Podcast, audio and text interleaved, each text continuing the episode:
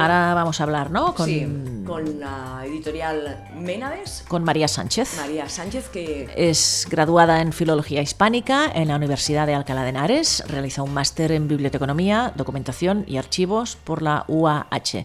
Además, estudia Filosofía por la UNED. Actualmente escribe para Nueva Revolución y es coordinadora de entrevistas y literatura. Ha trabajado de redactora, correctora para medios de comunicación y revistas, como por ejemplo Contrapunto, y ahora es una de las personas responsables que está frente a Ménades editorial. Está... Que hay unas cuantas personas, el equipo es grande. A ver, dinos quién más hay en a el ver, equipo. Pues mira, en el equipo uh, está Gema Nieto. Gema Nieto, que la, entrevist sí. la entrevistamos por es el libro también, sí, claro. por el libro que publicó y que presenté yo y que está por ahí arriba, que ahora no, no ¿cómo se llamaba mm. el libro? Mm. Ah, sí, haz memoria. Está también Nayara Burgos, Sandra Delgado y Javier Baonza y también la Asociación de Mujeres Escritoras e Ilustradoras que se llama AMEIS. Está Muy bien, bien. este nombre, este nombre mm. AMEIS, Asociación de Mujeres Escritoras e Ilustradoras. Estamos conectando ahora mismo. Si podemos conectar. Sí, volveremos a probarlo, ¿eh, Polly? Porque no se puede. No, sí se puede. Estamos intentando conectar con María Sánchez Sí. de Ménades Editorial para que nos, nos hable de esta iniciativa. Ahora sí, ya me asustaba yo. Hola. Hola, ¿con María? Sí, soy yo. Pues bienvenida al programa Berenjenales. Ahora mismo estamos en, en directo y teníamos Sí. muchísimas ganas de, de hablar con, con vosotras sobre el tema de esta editorial tan fantástica que, que habéis creado y que ya está funcionando a tope, ¿no? Sí, o sea, estamos ahora aquí, o sea, terminando de ultimar los libros que quedan de marzo, trabajando muchísimo y súper contentas de cómo nos han, han recibido y de- del cariño que estamos recibiendo de, de la gente y de, de todo, ¿no? De, medios, de, librerías, de distribuidoras, y, o sea, estamos muy contentas, pero con mucho trabajo. ¿Cómo, cómo nació la idea? ¿Cómo se formó esta idea tan, tan estupenda?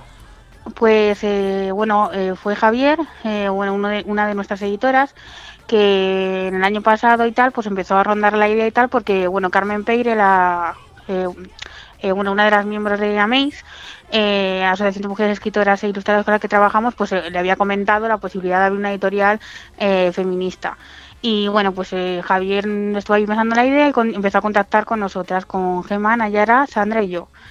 Eh, conmigo contactó en verano y tal, porque éramos compañeros de, de la UNED y yo pues dije, anda, qué, qué, qué proyecto tan interesante y vamos, me apunté de cabeza.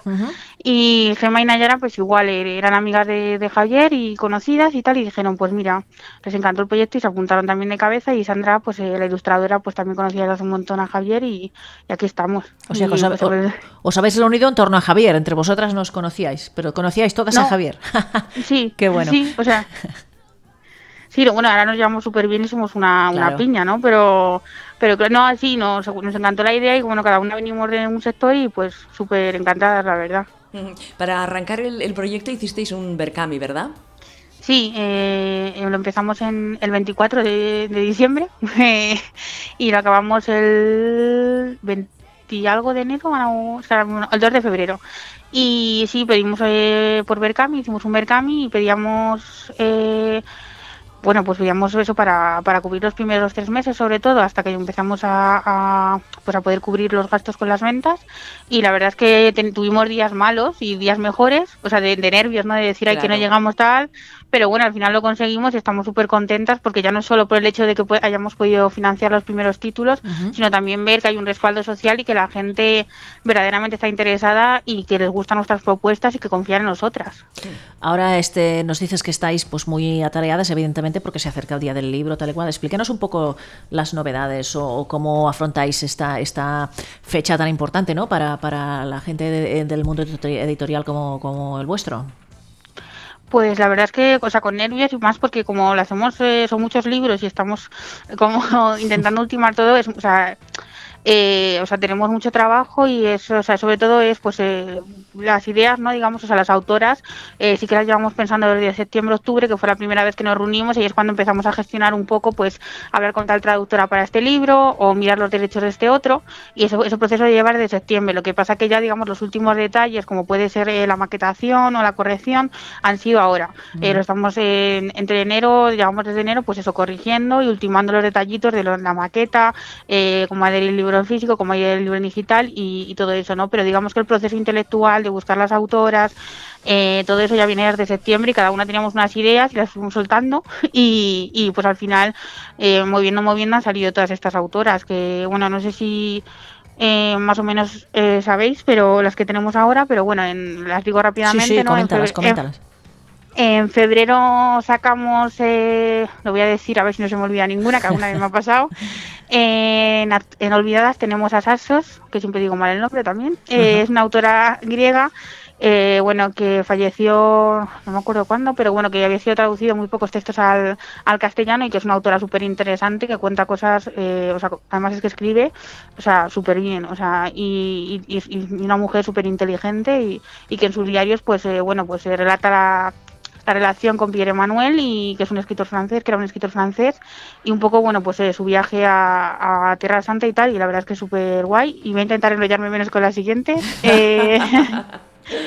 Eh, eh, bueno, em, la emancipación de la mujer de Flora Tristán, que bueno, es una pensadora de, que anticipó muchas de, las, de las tesis marxistas y que, por desgracia pues no había ninguna edición desde el año 80.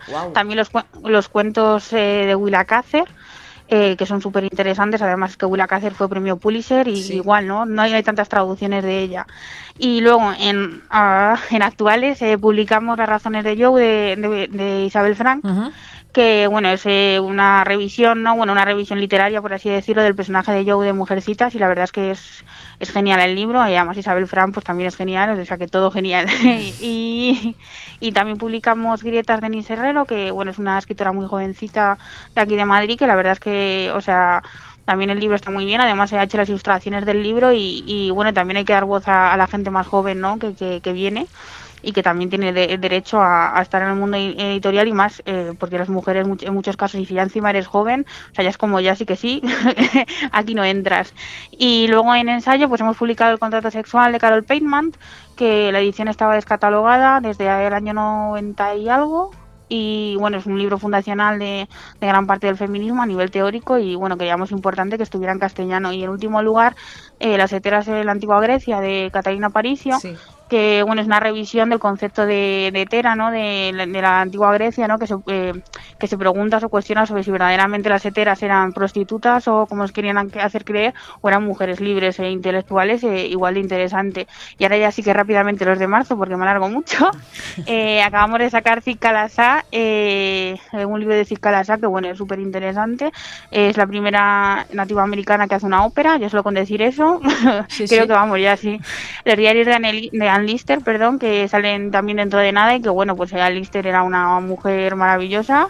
Eh, va a sacar además una serie a la BBC que antes estábamos viendo el trailer y digo la verdad es que para no quererla ¿eh? a, nuestra y, y, y, que se me olvida alguna. Ah bueno sí eh, Selanir Cuello Cortado de Maris Condé eh, bueno, que ha sido premio Nobel Alternativo, ah, y La escalera mágica de Pilar González, que bueno, es la primera catedrática de arqueología española, que también escribe poesía, y del ensayo en ensayo, Disidencia en el cuerpo, de bueno, de varios autores, ¿no? que está por ejemplo Miguel Bagalume, o Rosa Cobo, o Silvia Agüero, por ejemplo, voy a poner un, par de ejemplos. Y creo que me dejo alguno, pero no me quiero enrollar más. Bueno, que, que, lo, que lo busquen en vuestra página web, ¿no? Vuestra, tenéis diferentes líneas editoriales que ya has ido comentando algún libro, olvidadas, actuales y trincheras. ¿Por qué habéis hecho estos tres? estas tres subdivisiones o divisiones?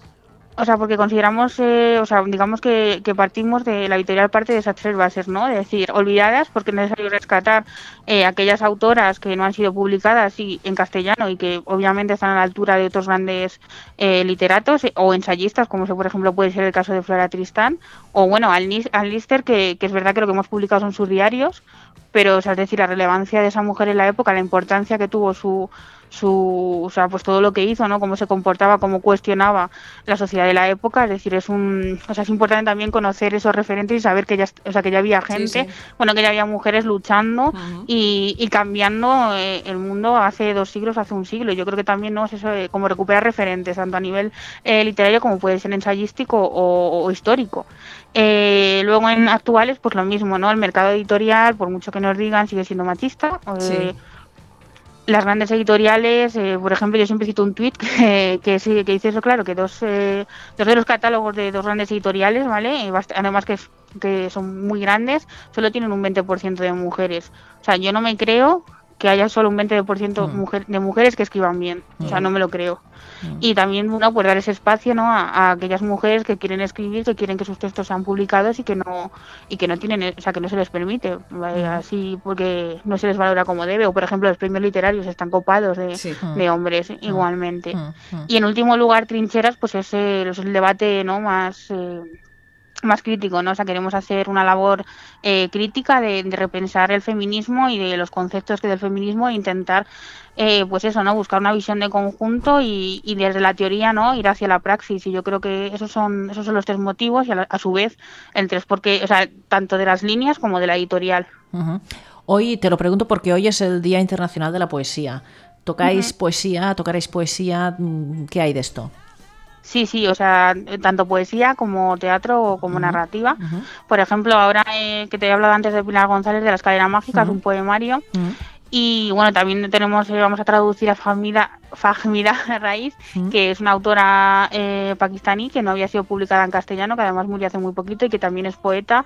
Y, y bueno, y hay más poemarios también, por ejemplo, de una autora griega también muy jovencita, Angeliki Corre, el unicornio y el delirio que sale también ahora en, en, breve o sea que sí que, que, o sea, que tocamos todos los palos eh, ya sea poesía narrativa ensayo teatro o, o, sea o cualquier otra forma literaria que, alguna más habrá o mico, o cuento por ejemplo mm. la Polly y yo nos estamos quedando flipadas de todo de todo el abanico que tenéis de, de, lecturas ¿eh? y de todo lo que sabéis es decir tenéis un bagaje feminista muy importante no como como que de dónde venís no todas las personas que, que formáis Menades Editorial eh, Mm, es decir, ¿venís ya del campo literario? ¿De, de, de, de dónde venís?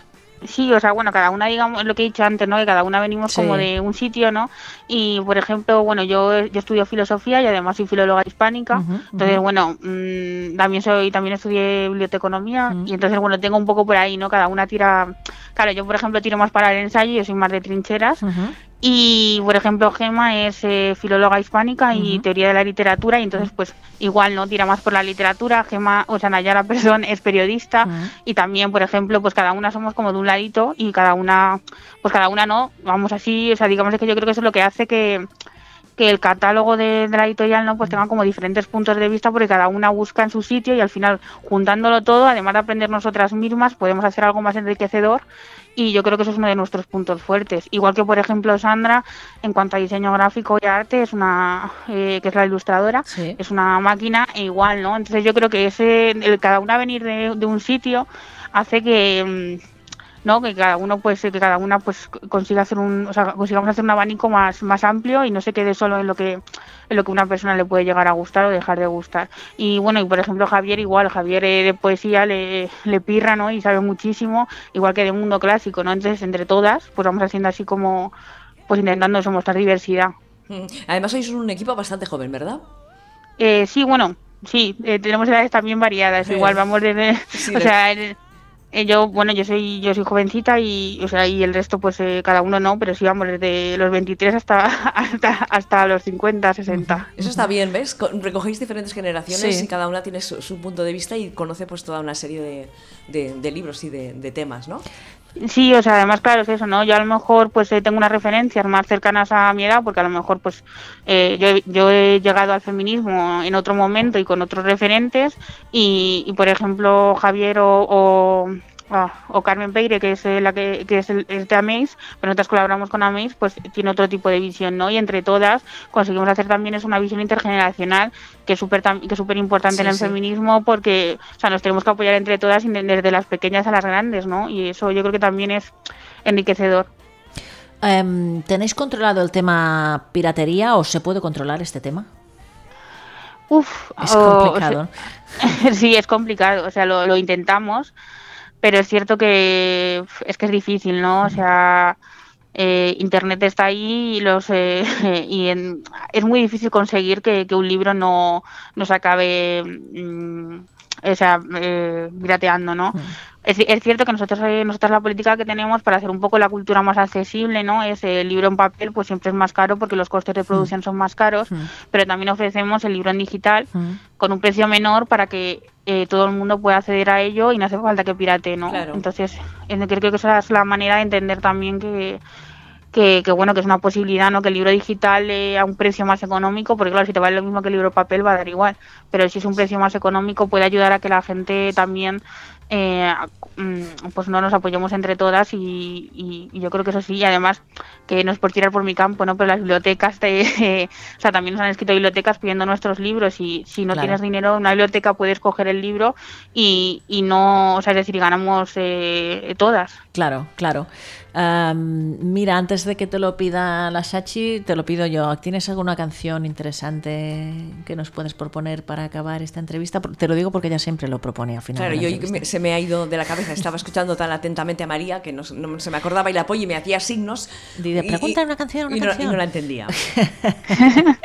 a ver, estoy pensando, estoy pensando. Ahora a mí me gusta mucho las desheredadas de Ay, se me ha ido el grupo. No me lo puedo a creer. Ver si, a ver si te sale, a ver si poniendo Pero las el título es Las desheredadas. A ver si sí, te la, sale. o las desheredadas. A ver. Ay, se me ha ido el grupo. Mira, las... las ah, son Tribade. Ah, muy bien. Justo cuando tú me decías Tribade me salía Ah. eh, en la búsqueda. Es esta canción, ¿verdad? A ver. Sí, sí, sí, sí. Ah, mira qué bien. Pues no las conocía. Bueno, pues felicitar a María y a todo el equipo de Editorial Menades por esta gran iniciativa que hacía falta. Muchos años de éxitos y os seguiremos leyendo y también os seguiremos la pista. Ya sabéis que cuando necesitáis de algo, queráis pasar por los estudios de Inau Radio, que estamos. Y muchísimas, bueno, y muchísimas gracias por la entrevista y, y bueno, y por, por darnos este huequito para contar un poco nuestro, nuestro proyecto. Una- Seguimos. Seguimos. Un abrazo muy, muy grande. Gracias. Igualmente, Saludos. un abrazo. Chao, chao, chao.